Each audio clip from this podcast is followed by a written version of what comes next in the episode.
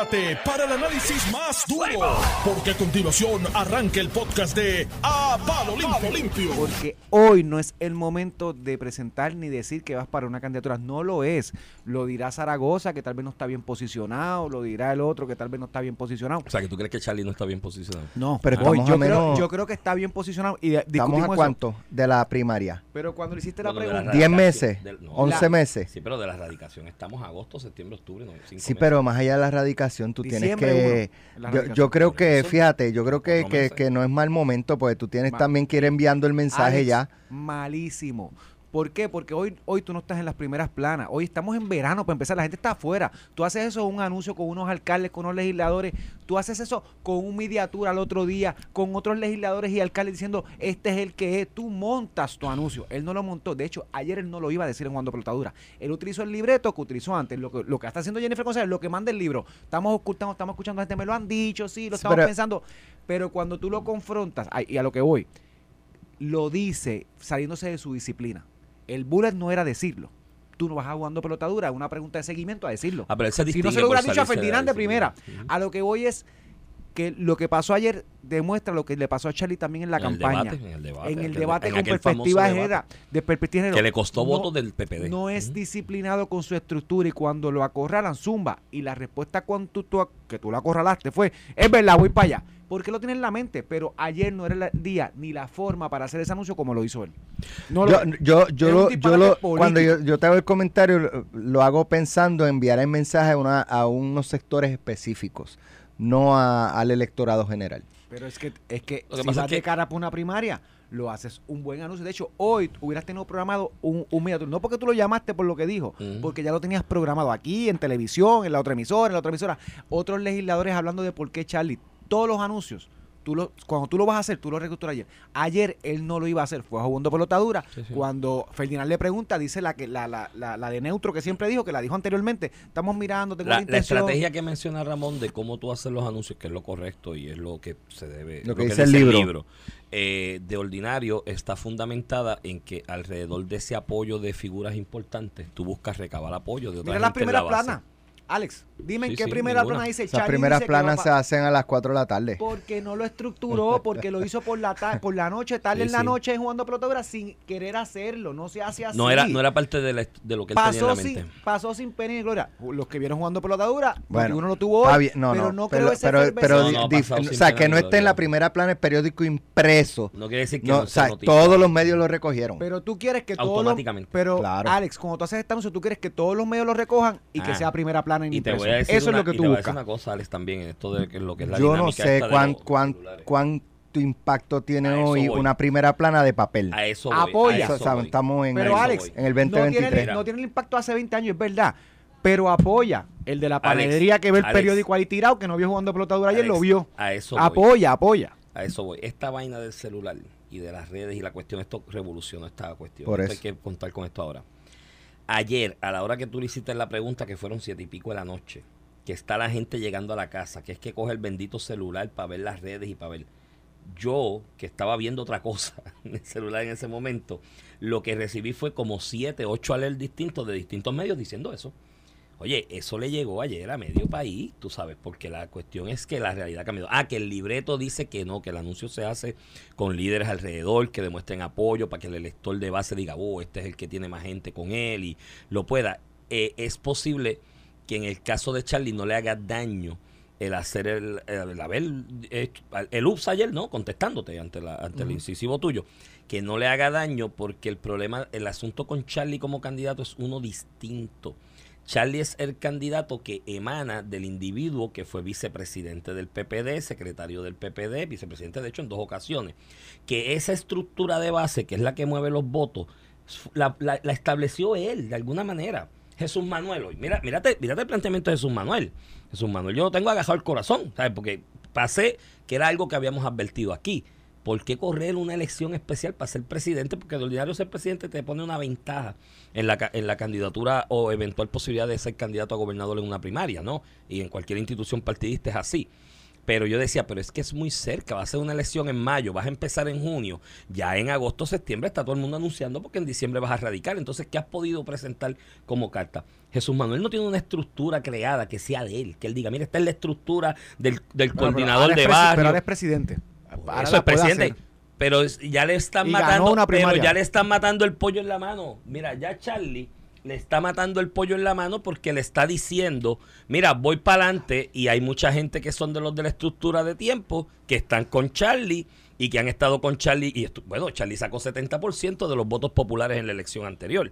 Así que esa estructura está con él. Él es decir y él es y ese UPS, vamos a, estipular que fue un UPS, pues yo entiendo que sí, que coincido contigo en eso. Ese UPS le ayuda, porque de esa estructura que son del que los dejó ahí, ahora cuando venga los de Jesús Manuel, mira, para no, no, es que yo estoy con Charlie. O sea, es- ese era lo que yo le advertía en el caso de Jesús Manuel y Javi Villalba, que iban a esa elección y Carmen Mira, en Javi mayo. está ahí en televisión, está Y Javi va también, ya Javi ayer. Javi ayer en una, o antier, en una reunión que hubo de la Asociación de Alcaldes, le zafó a algunos periodistas que va para adelante también. Javi, probablemente hay una primaria de cuatro en el PPD de cara a las elecciones del 2024. Digo, igual Zaragoza hace lo mismo. Va a dos o tres debates y promoción de que va a correr para candidato y después radica para Senado. Eso coge lo la hizo la vez anterior, ¿no? Sí, sí, sí. Este, una, vaya, es una estrategia que usa mucha gente. aparentemente ahora dice que va en serio y, y está la montando estructura al respecto. diciendo que era de chiste. Era en serio No, también. no, pero no, veo más, en serio, veo, en más, veo más movimiento Fue económico. hubo una convención en Fajardo. Mira, veo más. sí, hubo una pero- convención del PPD que fue Mira. en serio y hasta debatió la con los posibles la candidatos. última asamblea, la última asamblea del PPD, toda la gente que fue allí me dice que el movimiento económico y de promoción en la misma fue mayor de Zaragoza comparado con Luis Javier y Jesús Manuel, que eran los que estaban corriendo. Para la elección especial parece que ya hay una inversión ahí hecha y yo creo que cruzó el Rubicón. De hecho, no, no hay marcha atrás, tampoco a esta, a esa, a esta etapa de su, de su, de su vida, ¿no? Y la madurez y los años. Y Javi va también, así que yo creo que aquí va a haber una primaria de cuatro. Y Jesús Manuel no la va a descartar, ninguno la va a descartar. Porque una primaria de cuatro puede ganar cualquiera. Obviamente hay que ganarse a Charlie. lo que pasa porque que- Charlie ganó con 70% la última y tiene una base. Lo, lo que pasa es que en la, amarrada. en la medida que se acerca a diciembre, ¿verdad? La gente calibra, ¿verdad? Lo que es el sentimiento y, y hay candidatos que son viables, hay candidatos que no son viables ahora, pero lo pueden hacer y hay candidatos que no son viables ni ahora, ni mañana, ni pasado. Y- y- pero mira, en el mundo de las posibilidades, Mira. todo, en, en, eh, No, no, esto, y- me lo dijo, el- no, no, te voy a dar otro esto que, me lo que dijo- aplica más en esta primaria. esto me lo dijo a mí. En el mundo, en el mundo del ciego, el tuerto de, el tuerto del rey. No, no, yo creo que hay buenos candidatos. hay un, en no, los- Iván, hay un en el Partido Popular, de hecho, que Charlie salga del left field después de haber corrido para la gobernación y haber perdido y, y se posiciona al nivel que tú y yo podemos coincidir que tal vez de los que se ha hablado es el candidato que más ventaja tiene por tener la estructura, por haber participado, que simplemente se hace a la discusión. Parte de la premisa que en el Partido Popular hay un vacío. De hecho, hace dos semanas tú no podías ni visualizar quién iba a ser el candidato. O sea, ni, ni puedes decir, mira, o este o aquel, este va a ser el Partido Popular tiene un vacío de candidatos para la gobernación como nunca antes en la historia eh, había experimentado. Alejandro García Padilla desde el 2009 se sabía que iba a ser candidato de cara al 2012. Oye, en el 2000 se sabía que era Sila. Y en el 2016 se sabía que era Bernier cuando, Bernier. cuando Alejandro... Cambia un poquito en el quitara. 2020 que Charlie vino hasta de la izquierda siendo el candidato menos favorecido y terminó ganando, no solamente ganando, ganando ampliamente aquella primaria con Yulín y Batia. Eh, el, el hecho de que estemos hablando de que Charlie tiene la posibilidad de aspirar y ganar, o la, o la probabilidad de aspirar y ganar, te denota una falta de liderato en el Partido Popular, porque este es el candidato que ya corrió contra el gobernador, de hecho, y perdió. Imaginar eh, Luis Fortuño volviendo a correr en el 2002. eso es- en el, eso en el, eso en el análisis 2012. que hay, eso es Por eso, imaginar a Baltasar Corra de Río corriendo después de haber perdido. O sea, eh, eh, esas cosas se dan. De hecho, lo hizo Pedro Rosselló, pero no perdió la, a, a la gobernación. Había perdido la comisaría residente y se quedó con el partido en un, estu- en un momento donde el partido PNP estaba en una transición de Carlos Romero a los Sí, rosellistas. que es el plan del huevito. Pero, pero eso no, eso no pasa, Iván. Eso no pasa en la política. Que el candidato a la gobernación que perdió vuelva a correr. Este, Vuelva a correr y gane. sácate, sácate Hernández Colón. ¿Verdad? Sácate que, Hernández Colón era Hernández Colón. Sacando ese periodo, eso no pasa. y el hecho de que Charlie se pierda y se posicione como un candidato con probabilidad, te denota que hay un un- una ausencia de vacía. De hecho, hace unas semanas, Iván, hace un poco más de un mes, hace un poco más de un mes, se escogió un presidente en el partido. Popular. Y tú no puedes decir hoy que el que ganó, ese es el que tiene la ventaja, que fue Jesús Manuel. El hecho que tú, el que gana la primaria de la presidencia del partido, tú no puedas decir, ese es el que va, ese es el que tiene la probabilidad, te denota que hasta ahí hay un vacío. Que incluso hacen Bueno, un eso- evento abierto y el que gana no se posiciona no, no, y fue un desastre. como Fueron 50 candidato favorito. Y fue un desastre y fueron 50 mil y cin- cin- 50 y pico mil de personas nada más, que ciertamente para tú posicionarte como segundo partido en un sistema bipartista como este, pues es un desastre, eh, teniendo en cuenta la cantidad de potenciales electores en una elección general, ¿no? Y es ciertamente un desastre. Creo que ahí hay otros factores que tienes que analizar, que es el tiempo, el timing. ¿Cuándo fue la elección? Yo, aquella vez en diciembre del 2022, cuando en aquel diciembre, noviembre, en aquella Consejo General dice, di- salieron con aquel empastelamiento que incluía una elección especial en mayo, lo dije aquí, lo analicé contigo, es una soberana ridiculez, porque ¿qué vas a hacer en mayo? si es que gana en mayo, en diciembre ya va a tener gente radicando candidatura, ¿entiendes? Primero, segundo, ¿qué vas a hacer? Con la estructura del partido y qué vas a hacer distinto en apenas siete, ocho meses que te posicione a ti como el líder máximo, que es lo que hace Podría- mucha gente cuando coge la utilizarlo, Hombre, no, tienes, chico, tiene está muerto por la la pechuga. comisión. La- mira lo que dije a su mano esta mañana aquí, que pintó el partido el sábado. Pues si el Partido Popular la propuesta va a ser pintar casa a la gente, pues un Pero- palo de Pero, candidato a gobernador, Iván, pero, chico. si no lo pintaban, si no lo pintaban hace cuatro años, eso es un avance. Sí, Y si pero, pagan la luz y el agua, pero, es un pero la avance. gente creo que está buscando de candidato Sí, no, a no, gobernador claro. un poco más, ¿me entiendes? Este, digo, hay gente, hay alguien que esto es que hay gente cruel. Alguien me escribió un buen popular el sábado con pues, la- lo del el uso de las redes de Jesús Manuel con jóvenes y otra gente pintando en el partido y me dice es que lo único que le queda al partido como activo es el aquello. no, no tiene base, no tiene apoyo, no tiene nada. Lo que le queda es el edificio. Me dijo ese amigo popular que lo piensa comprar para hacer un museo de la historia de, del Partido Popular allí, en su momento, cuando, bueno, está bueno. cuando llegue la, la- la oportunidad. Entonces, ya, y, ya- y ya entonces viene a 60 días de que es, es presidente del partido y Charlie, por ups o por lo que sea, dijo anoche que va. Ahí hay un montón de gente que de la base, de los Pero que mira. mueven, que son de él. Ya había dicho también que iba para el Senado.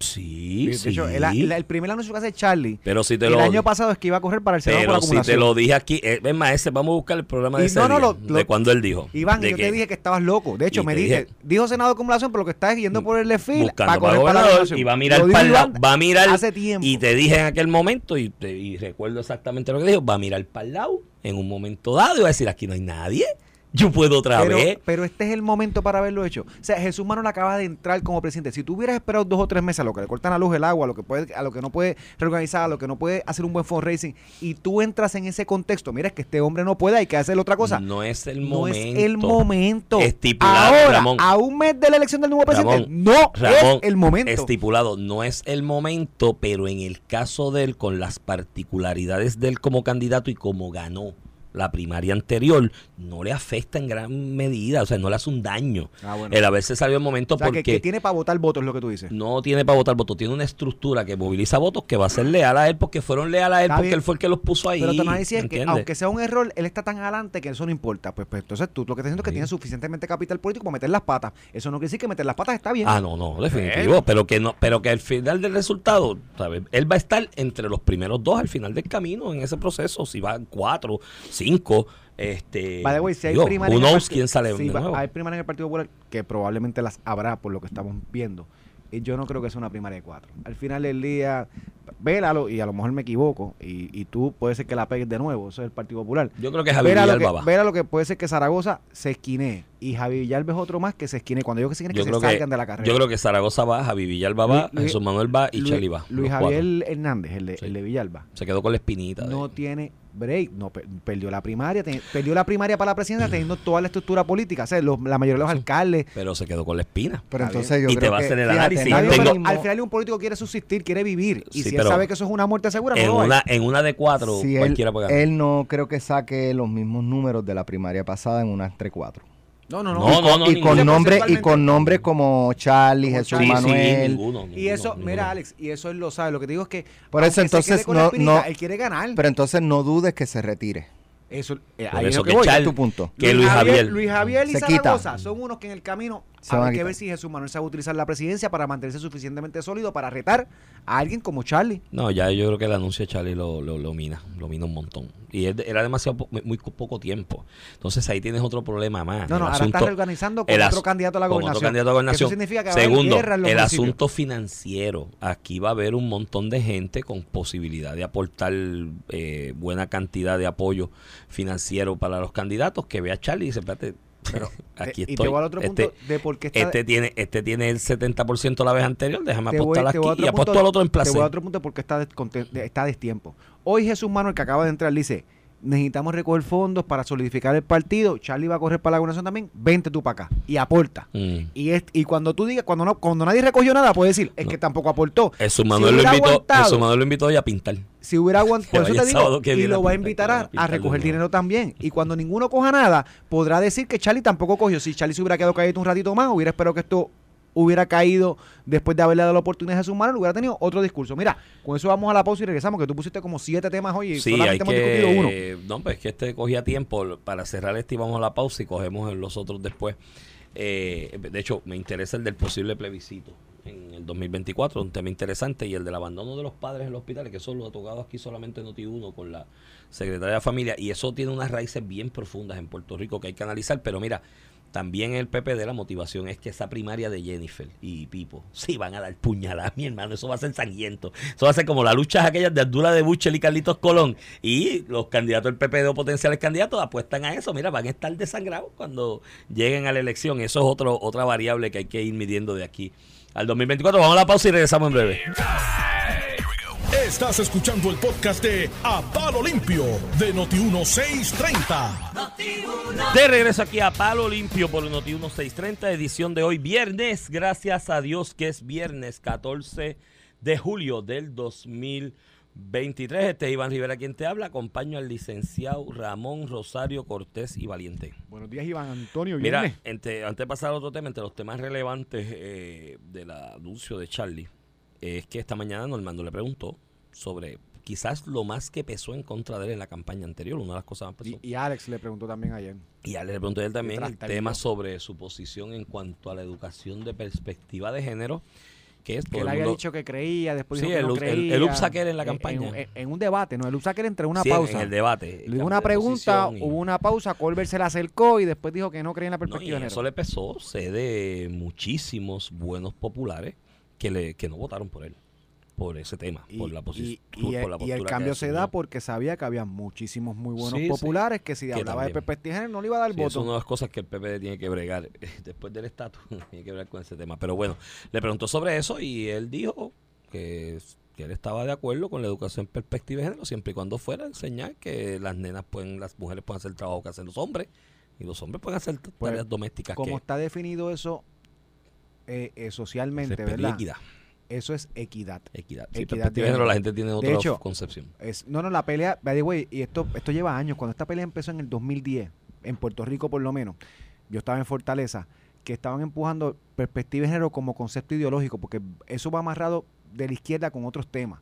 Y era como que una promoción de, de, de cualquier orientación sexual eh, no, no típica, ¿verdad? Bueno, o, se, o no se- aceptada se circularon propuestas de libros para Ajá, que lo tocaba, García Padilla después. exacto, que lo tocaban bajo esa perspectiva de la... Mira, lo que los nenes pueden tener bulbo y las nenas pueden tener pipi. eso o cosas que- así. Cosas Pero nada, Charlie lo encajonó en otra definición. Lo único que le faltó decir fue que él, él, Pero- él está de acuerdo con el matrimonio homosexual siempre y cuando sea un gay con una lesbiana. Más o menos Y ahí, eso dijo. pues, puede estar de acuerdo con el matrimonio Eh, homosexual. Pues eso no es perspectiva, según lo define ese sector de izquierda, ¿verdad? Por otro lado, el, el sector conservador ha rehusado que se use ese término porque se presta para educar unas cosas que tal vez van en contra de sus creencias religiosas. Bueno, el sector conservador lo que está haciendo es fuerza y resistencia ante el avance de, De de una de una imposición de un paquete de y ahí viene el hecho de perspectiva de mentalidades versus y equidad de género. El, de sector, el, el sector conservador, para no ver si razonable tampoco, dice, no, yo es que yo creo en la equidad de género, que es que el hombre y la mujer tengan los mismos derechos, independientemente de su orientación sexual. No se, no se trata de proponer,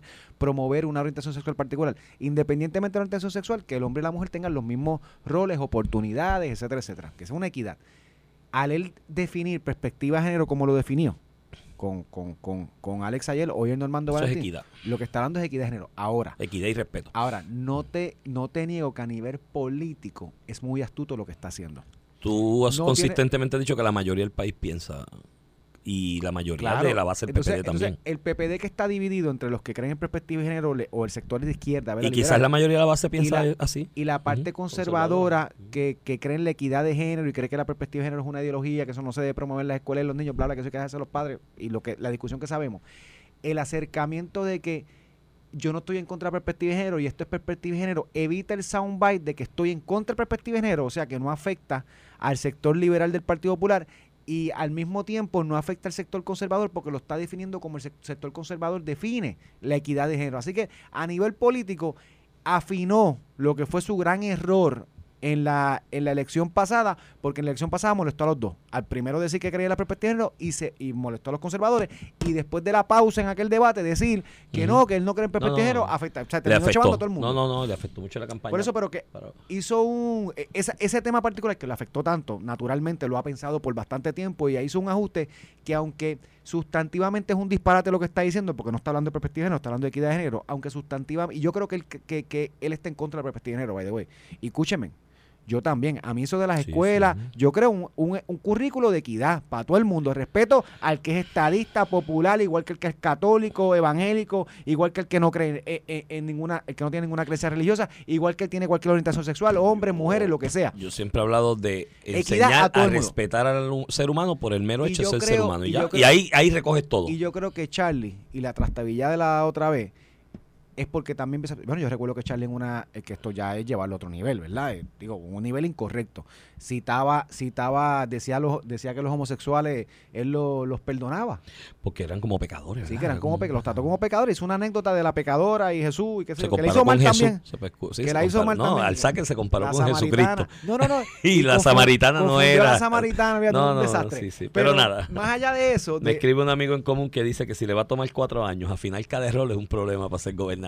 Pero no, no te creas, hay algunos que no lo afinaron nunca.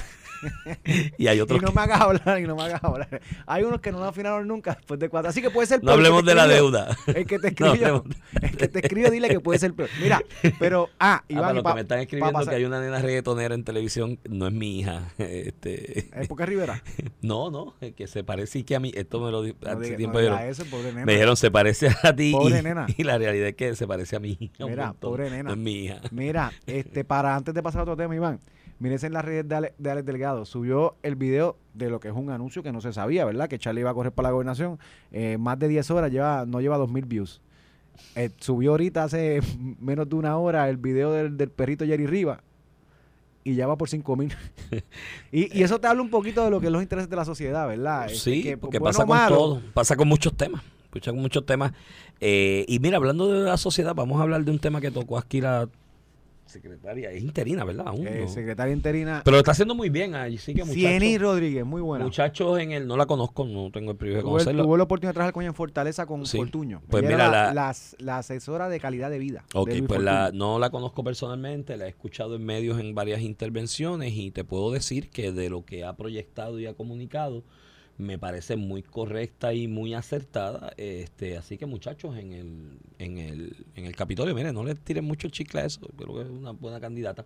Y habló un tema esta mañana aquí en Notiuno que no lo he escuchado que se hable en ninguna otra parte respecto a una cruda y triste realidad que se está dando en, en Puerto Rico de la cantidad de adultos mayores prácticamente abandonados a su suerte en los hospitales del país, donde no aparece ni un solo familiar, ni un hijo, ni una hija, ni un sobrino, nadie a procurar por ellos. Y ciertamente, aparte de, lo, de los planteamientos y propuestas que está haciendo la secretaria interina respecto a cómo atacar esto desde el punto de vista del Departamento de la Familia, eh, estoy esperando la reacción de la Oficina de Asuntos de la persona, de, ¿cómo es? La Procuraduría de las personas con de edad avanzada, eh, que no lo he escuchado. Yo, eso existe todavía, Ramón. Tú que estabas, ustedes los PNP no eliminaron eso de la oficina del, del procurador de las personas de edad avanzada. No, ¿No lo eliminaron? no, no. Es que a veces pienso que lo eliminaron, porque en este tema está la una secretaria de la familia por ahí donde quiera ahora hablando del tema. Estuvo aquí en Noticias esta mañana y no escucho sí, nada una, en otro lado. una ausencia total.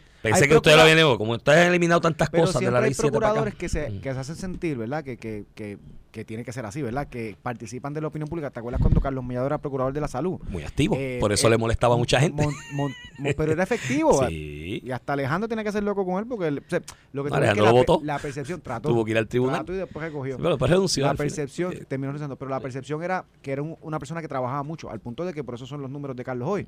Ahí fue que empezó su carrera eh, pública. Pero el del veterano, Agustín Montañez también, hay unos Sí, procuradores. Agustín también es muy activo. cuando estaba Iván, yo creo que era Carrasquillo, el, el El impedimento. de la oficina de personas con impedimento. de- con- hoy en día Es eh, otro concepto. es otro concepto, pero sí, este procuradores que se sientan y otros que hay una ausencia total.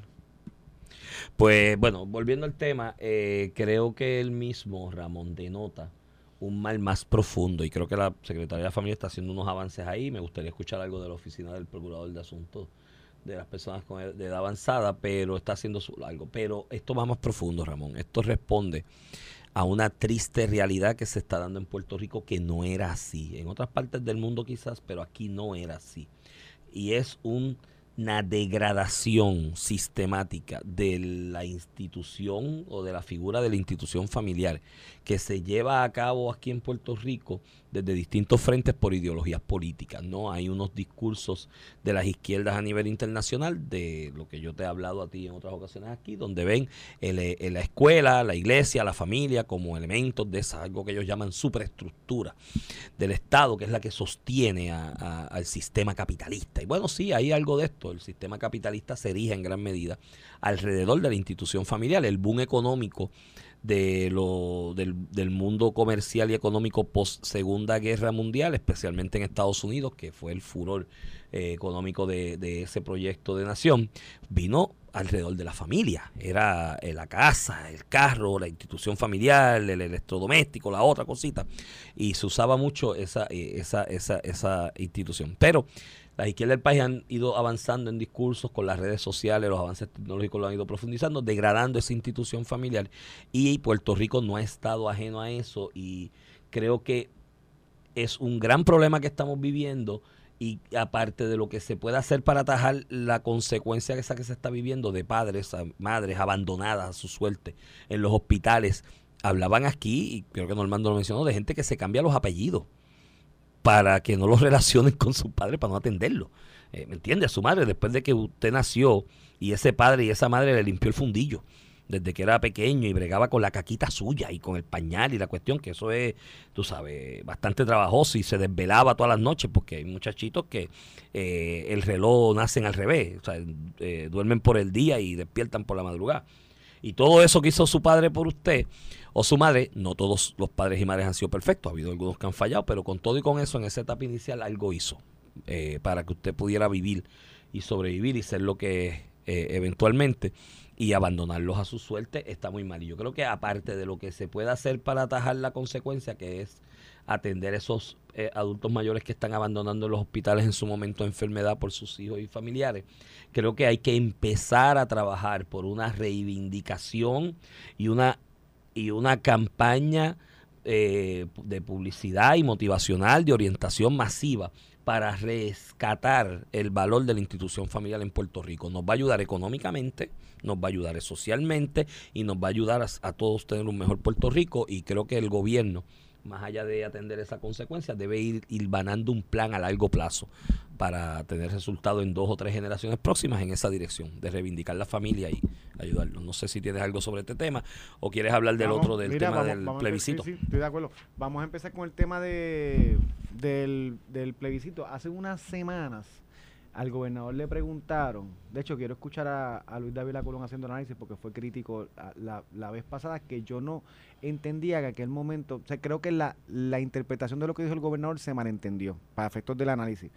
Eh, hace una semana le preguntaron al gobernador, cuando estaba con Ricardo Rosselló en Washington, D.C., que si él descarta, de hecho en la conferencia de prensa con, con Ricardo Rosselló, que si él descartaba hacer un plebiscito criollo, y me explico un poco, ¿verdad? En Puerto Rico, cuando se legisló la ley 167, la de los delegados, también se legisló la 165, un proyecto de- del presidente del Senado, Tomás Rivera Chats, del Senado, que básicamente, esto es después de la, de la, de la de la elección general del 2020, o sea, se sabía ya que el gobernador iba a ser Pedro Pérez y se sabía ya que la Asamblea Legislativa iba a estar dominada por el Partido Popular.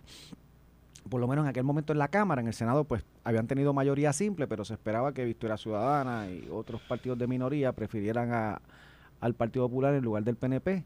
Este, se legisla una medida para permitirle al gobernador convocar eh, eh, consultas sobre el tema del estatus. Pues, y esto tiene una ventaja desde el punto de vista de alguien que la quiere promover, que le da la facultad ya de antemano al gobernador y no hay que legislar en una asamblea legislativa del otro partido. Eh, si alguien quiere derogar esa ley, tiene que seguir el proceso político y es aprobar una legislación que el gobernador firme. Y si el gobernador no la firma, tiene que tener dos terceras partes para pasarle por encima el veto del gobernador según establece nuestra constitución. Ese no es el escenario político luego de la elección, así que se legisla esta legislación. Se le pregunta al gobernador si piensa usarla de cara al 2024. El gobernador en aquel momento que está cabildeando por el proyecto de la Cámara 8393, o este que está cabildeando por el proyecto que se radicó para, para nuevamente en el Congreso para la cuestión del estatus, dice que en eso, eso no está planteado ahora, que eso no es lo que le está buscando, le está buscando que se apruebe legislación federal. Ciertamente, si se aprueba legislación federal, no hay que hacer nada a nivel local, eh, porque la legislación federal, además de ser vinculante, ya provee para, para el proceso pero es muy, poco, muy poco probable que pase algo a nivel Es muy poco probable. Lo dijo en aquel momento, mucha gente eh, eh, habló de que estaba descartando mover la estadidad en las próximas elecciones. Luis, Luis Dávila Colón hizo una crítica sobre el particular en aquel momento. Yo no lo interpretaba así, yo lo interpretaba, tú no puedes estar diciendo en Washington DC que vas a aprobar una elección local cuando estás pidiendo a ellos que actúen. Tú tienes que darle espacio a que, masticar, no, no, porque el mensaje es un congresista te puede decir, pero de que tú estás hablando que te apruebe la legislación congresional si ya tú te estás moviendo para mover a nivel estatal bajo una legislación local un plebiscito. Como son 90 días antes, yo esperaría julio del 2024 y lo apruebo. No es que no tienes que ni aprobarlo, es una orden ejecutiva del gobernador. Exacto, como la decisión es anunciarlo 90 días antes. Ahí Lo aguanto para precisamente, precisamente por eso ah, era de tiempo decirlo en aquel momento, lo dices después. Ah, okay. Hoy, en, hoy, hoy, después de las expresiones de los republicanos en la Cámara, incluyendo de Westerman, el presidente de la comisión, de que no le va a dar ni vista, pues ya tenemos otro escenario. Pero yo lo haría en el día de las elecciones también. Ah, es la mejor muestra que puedes tener del apoyo. ¿Tú quieres que, más gente se exprese el día de las elecciones? De hecho, fuera del día de las elecciones la hizo Ricardo Rosselló y sacó 97% de la estadidad. A lo que voy es que... Ahora, la pregunta es, la, pregunta es ¿qué, harían ustedes los estadistas con eso? ¿Propondrían estadidad sí o no? ¿O un proyecto similar al, de, al de al que se está moviendo en el Congreso? Pues el gobernador ayer en una entrevista, un artículo que hace Gloria Rick dice que no que aunque están haciendo los esfuerzos en el Congreso, no lo descarta y que tiene ese vehículo y que lo utilizaría. Dos cosas. Primero, a nivel, que voy a tuyo, a, lo, tuyo, a nivel sustantivo, desde el punto de vista de un gobernador que cree en la estadidad, ¿verdad? Yo, lo, yo promovería la estadidad sí o no nuevamente. De hecho, en Hawái y en Alaska hubo un montón de consultas. Hasta estadidad sí o no. Ah, no, no, y ganaban y seguían ganando hasta que moviste tanto al Congreso que tuvo que actuar. Así que... Si tú le dices al Congreso dos veces, corri eh, digo, en en, en dos ocasiones incidentales históricas. Oye, la estadidad ganado aquí ha prevalecido en elecciones generales, que es la mejor muestra que puede tener apoyo. Eh, dos veces corrida que ganaste, eh, eso tiene algo de tiene peso. un peso. Digo, y al mundo también. Yo creo que se ha fallado ustedes en internacional. Y la estadidad viene, y la estadidad viene subiendo desde todos los plebiscitos de treinta y pico a 52 y la próxima 55. O sea, lo que te quiero decir es que demuestras, ¿verdad? Tienes un ejercicio para tú presionar a nivel político en el Congreso de que Puerto Rico está haciendo un reclamo. Te van a decir la oposición política, ah, lo están haciendo para llevar a, los estadistas a votar. Pero una cosa no descarta la otra. Sí, eso es verdad. Motivaría a PNP a votar, estadistas. Eh, pero, pero eso, una cosa no, es excluyente de la otra. A nivel sustantivo. A nivel político, lo que tú señalas. Ciertamente al PNP le ha convenido y le convendrá ponerle un elemento ideológico que le afecta al Partido Popular, porque allí nadie, de hecho ya la mitad ni creen en el Estado Libre Asociado, hay unos que todavía dicen que no le importa ser colonia, ah, él, es la que vivimos, él es la que vivimos, etcétera.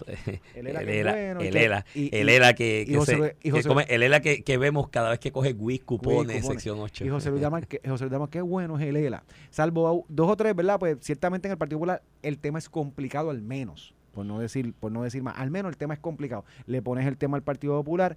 Si ciertamente en la pasada elección 53% votó por la estadidad y el PNP cogió un 33%, lo que te, lo que te denota un desfase, ¿verdad? Hay más estadistas que PNP hoy. Antes era al revés hoy hay más estadistas que PNP, el PNP ha bajado, ciertamente tiene un desfase, no es menos cierto que si, aunque todos esos estadistas son todos los votos del PNP, la gran mayoría de esa gente que se movía a votar por la estadía, la gran mayoría, en 33%, votó por el PNP. Así que a nivel político y a nivel sustantivo son dos análisis distintos, pero creo que es la movida correcta del gobernador y creo que ahí vamos a terminar. No veo un movimiento en el Congreso, aunque ha habido gran avance, pero a nivel local tienes que seguir haciendo las acciones. Con los demócratas. Con los demócratas, yo te lo hice un republicano. El avance de resolver el problema estatus, ¿quién diría que viene de la mano de Nidia Velázquez? Y incluyo, incluyendo la estadidad. Viene de la mano de Nidia Velázquez y los demócratas. Eso es la realidad política hoy. Bueno, y, y es algo que hay que trabajar con los republicanos. Que solamente, Iván, hoy, hoy, solamente seis republicanos apoyando esa medida. Solamente seis republicanos.